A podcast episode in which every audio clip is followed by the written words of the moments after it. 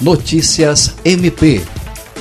o Ministério Público do Estado do Acre ofereceu e a Justiça acatou denúncia por tráfico de drogas e associação contra dois homens presos em flagrante no dia 17 de maio com um caminhão que transportava 445 quilos de maconha escondida em carga de ração para cães no posto fiscal da Tucandeira, na BR-364, na divisa entre o Acre e Rondônia. Esta foi a segunda maior apreensão de drogas no estado, segundo informou a Delegacia de Combate ao Narcotráfico, DENARC. A denúncia foi apresentada pelo promotor de justiça Júlio César de Medeiros, responsável pela promotoria cumulativa de Acrelândia, em tempo recorde, 24 horas após o recebimento do auto de prisão em flagrante, com a obtenção ainda da decisão judicial autorizando a alienação antecipada dos bens apreendidos dos réus e a incineração da droga. André Oliveira, para a Agência de Notícias do Ministério Público do Acre.